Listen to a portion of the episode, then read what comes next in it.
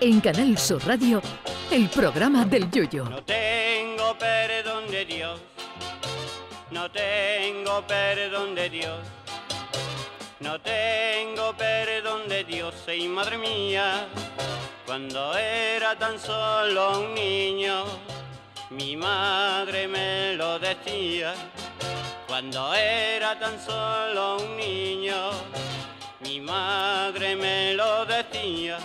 Hasta para robar y ser delincuente hay que tener arte y ser original. Hoy hemos conocido la noticia de que en Sevilla han sido sustraídos siete vibradores de oro, valorado cada uno en unos 17.000 euros.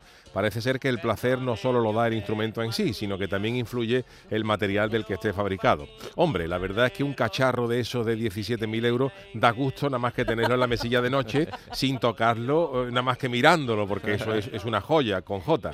Hay quienes se distraen con la consola y quien se distrae más con el consolador, que algunos alcanzan tal nivel de sofisticación que hasta se pueden controlar las vibraciones con una app instalada en el móvil, que eso tiene la ventaja de que también lo puedes usar para que el puré te salga divino o para que te salga el colacao sin grumos. Pero el robo me ha llamado la atención por lo extraño del mismo y me he puesto a rebuscar en internet algunos de los robos y delitos más sorprendentes de la historia. Sepan ustedes que hay gente que tras coger una papa gorda de las míticas han llegado a robar un pingüino de un zoológico.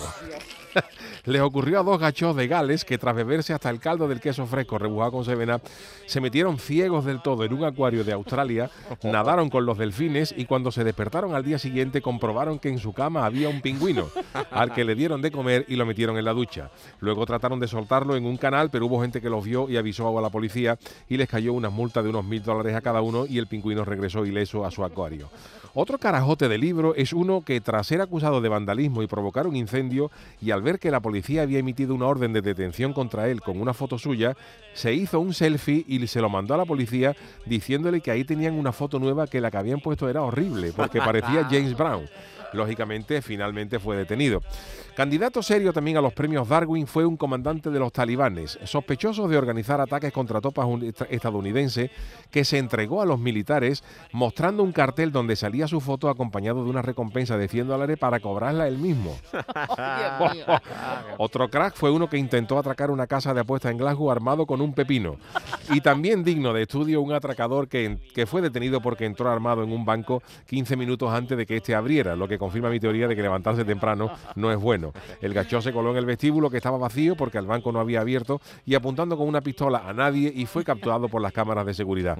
Así que veremos hoy a ver qué pasa con el robo de estos siete consoladores de oro que han sido sustraídos hoy en Sevilla, ya que cualquiera que posea uno de esos se convierte automáticamente en sospechoso. Pero como decía la Pantoja, por si hay alguna duda en el aire, nosotros no hemos ido. Palabrita. Ay, mi velero, velero mío, Canal Sur Radio. llévame contigo a la orilla del río. El programa del Yoyo.